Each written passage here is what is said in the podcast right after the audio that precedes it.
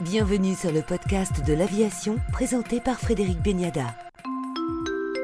Pour le podcast de l'aviation, suite de notre entretien avec Daniel Harding, chef d'orchestre et pilote de ligne, pour évoquer les similitudes qui existent entre la musique et l'aviation. Alors oui, je pense que beaucoup des, des compétences qu'on a besoin comme pilote ou comme chef d'orchestre sont similaires. Les buts sont évidemment euh, très différents. Je rigole toujours que la première similarité, c'est que le chef d'orchestre, le pilote, on travaille dos au public et grand public, il pense qu'on sert à rien. Alors, le, pilote, il appuie sur l'autopilote et tout se passe bien. Le chef d'orchestre, il fait un peu de ballet et les musiciens, ils jouent quand même. Et euh, alors, c'est deux métiers qui fascinent les gens, mais en même temps, on ne comprend pas ce qu'on fait. Mais en fait, ce qui est très similaire, c'est un travail d'équipe on n'est plus dans l'époque où le, bon, les pilotes de ligne, c'est pas le Top Gun euh, qui va montrer ses, capacités techniques à chaque moment et euh, avec euh, ses lunettes de soleil. C'est un métier de travailler avec les autres, de rassembler les compétences de tout le monde, de, de prendre des bonnes décisions. Un chef d'orchestre, je suis la seule personne sur scène qui, sauf quand je m'excite un peu, qui ne fait pas de bruit. Je suis là pour, essayer de rassembler les compétences de, de, mon équipe, ajuster mes exigences aux capacités des autres, d'essayer de créer une atmosphère où les musiciens peuvent aller au-delà de ce qu'ils pourraient faire sans moi. Je suis là pour recevoir énormément d'informations. J'ai 100 personnes qui lancent l'information vers moi en permanence et de faire le tri, d'être toujours en avance de mon avion ou de mon orchestre, parce que le chef d'orchestre, c'est pas juste d'être dans le moment, c'est de savoir toujours. On prépare ce qui va arriver tout de suite et on prépare ce qui va arriver dans 30 minutes.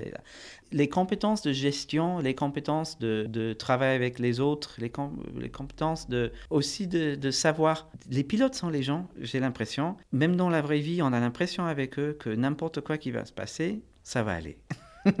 c'est juste euh, une manière d'être. Hein. C'est pas mal pour les musiciens. Bon, la musique, après, où c'est différent? Il faut connaître les risques. Les, pilotes, on parle toujours des menaces, on parle toujours des risques pour avoir un plan et pour rester aussi loin que possible de ça. Les musiciens, on veut connaître les risques parce que c'est là où on va trouver la beauté. Alors, le but, c'est différent, mais ce qu'on doit réfléchir, c'est pareil. Euh, et les musiciens, on a un besoin. Bon, un chef d'orchestre, les compétences non musicales, sont très similaires des pilotes. Mais après, il y a le musical. C'est là où il faut être euh, spontané, c'est là où il faut prendre le risque, c'est là où il faut oser, où il faut être émotionnel et de, parfois juste de, relâcher et dire euh, on va juste voir ce qui se passe. Ce qui, bien sûr, n'existe pas du tout dans, dans l'aviation. Mais tout ça, je pense que c'est basé sur des choses qui sont très similaires. Et après, on dit qu'est-ce qu'on fait avec? Et je pense, j'espère, c'est pas à moi de juger, mais je pense devenir lentement meilleur dans mon métier de chef d'orchestre grâce à ce que j'ai appris euh, comme pilote. Les Américains, ils disent que apprendre à piloter, ça nous rend meilleur à toutes les autres choses dans la vie. Et euh, par exemple, là, je, me brief avant les répétitions. Je dis, qu'est-ce qui va se passer pendant cette répétition? Qu'est-ce que je peux attendre? Parce que moi, euh, en tant que jeune chef, j'avais toujours tendance d'être un peu, de réagir aux choses un peu vite. bon, parce que la musique, c'est ça, non? C'est la spontanéité. Mais il faut apprendre. Et je me dis, OK, ça, ça va être compliqué. Peut-être euh, ce monsieur-là, il va essayer de me provoquer. Peut-être là, je vais être frustré parce que ça va pas venir comme je veux tout de suite. Ils vont trouver ça difficile et moi, j'ai déjà en tête ce que je... Et j'essaie de, de faire le bilan avant tout ce que je vais rencontrer. Et quand les problèmes arrivent, je dis bah bonjour, je t'ai attendu, monsieur Oband.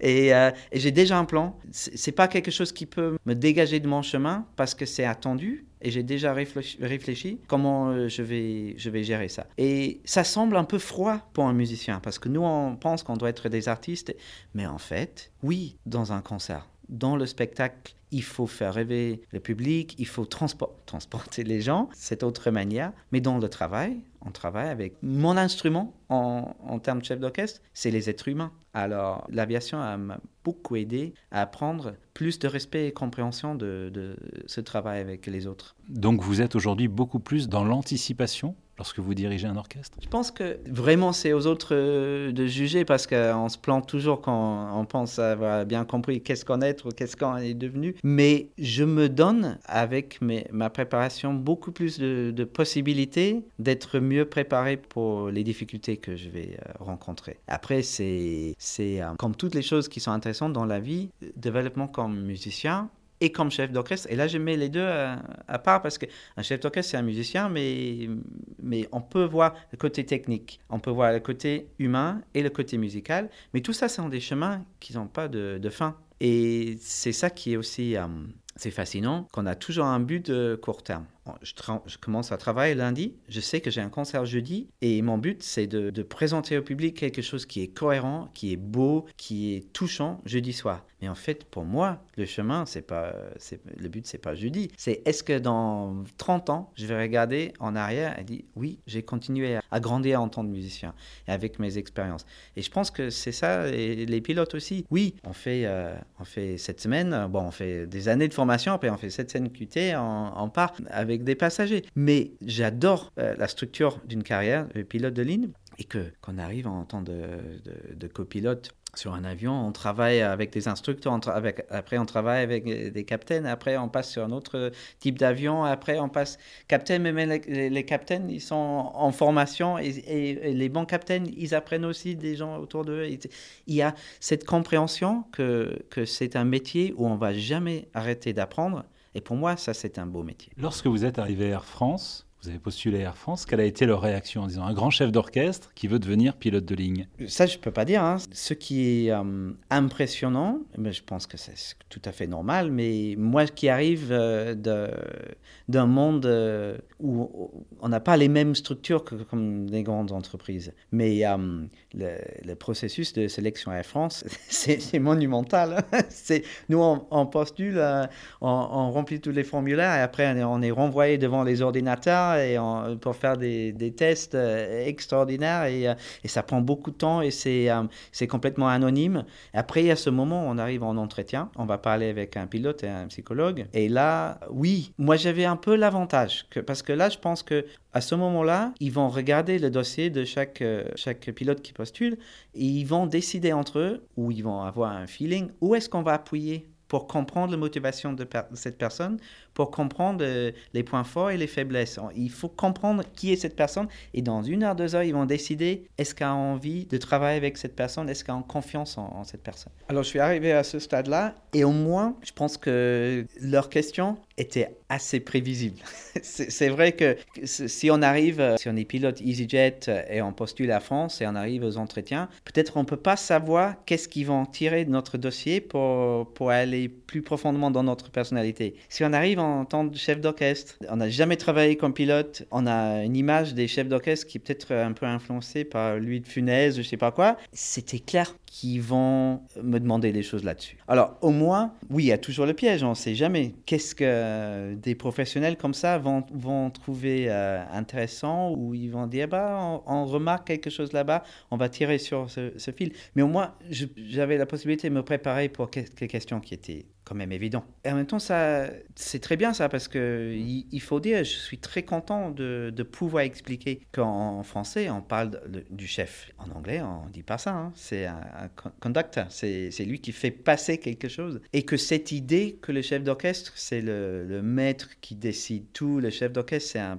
personnage autoritaire et tout ça. Ça, ça vient des films. Ça, ça vient aussi de notre époque. Et comme ça, c'était au moins, je pourrais rassurer les gens qui étaient en train de parler avec moi d'une manière extrêmement honnête que si eux, ils avaient des doutes là-dessus, sont les doutes qui sont basés sur une image d'un métier qui n'est pas la vérité. Je pense que quelqu'un qui arrive d'un métier comme ça, il faut accepter, c'est quand même un métier un peu public, c'est pas un métier complètement, euh, complètement anonyme. Le défi, c'est aussi d'expliquer que c'est pas une caprice, qu'on est, qu'on est vraiment sérieux. Mais je pense que quelqu'un qui a, qui a fait, fait les sacrifices nécessaires pour arriver à de maintenir une carrière assez importante et quand même d'arriver à faire une QT et tout ça, et tout ce que ça implique, c'est quand même assez lourd. On ne fait pas ça, je sais pas, juste pour, le divertissement. Alors vous avez commencé sur 320, mais votre machine préférée, il y en a une? Je suis très attaché euh, au 320 parce que bah, c'est normal, c'est le seul avion de ligne que j'ai touché. On peut pas, c'est comme on parle de premier solo quoi. quand j'ai fait mon VHL sur 320, c'est peut-être le, le, moment le plus extraordinaire que j'ai eu euh, jusqu'au présent dans, l'aéronautique. Euh, je trouve cet avion vraiment exceptionnel, mais ça c'est un amour euh, personnel. Je suis fasciné par le 350. J'ai un bon ami qui est instructeur au sol euh, sur tous les avions Airbus. Il me dit euh, que c'est l'expression parfaite de philosophie Airbus. Alors j'aimerais bien découvrir ça un jour. Je vois mes potes qui sont passés maintenant sur long courrier, qui sont sur 777. Ça c'est c'est un rêve. Moi j'ai tellement envie de, de voyager parce que c'est le grand privilège aussi d'un musicien c'est de connaître euh, le monde, de connaître les autres, cultures, les autres pays, les langues. Oui, on est dans un moment où on, met en question euh, beaucoup de choses euh, parce que le Covid, c'est pas la seule crise qui menace l'humanité, mais je pense que l'aviation a un énorme rôle à jouer aussi pour le bon de notre société, une énorme valeur. Et je nous souhaite tous qu'on va se retrouver les humains euh, face à face et pas juste par notre, nos ordinateurs euh, au plus vite possible. Merci Daniel Harding. Merci.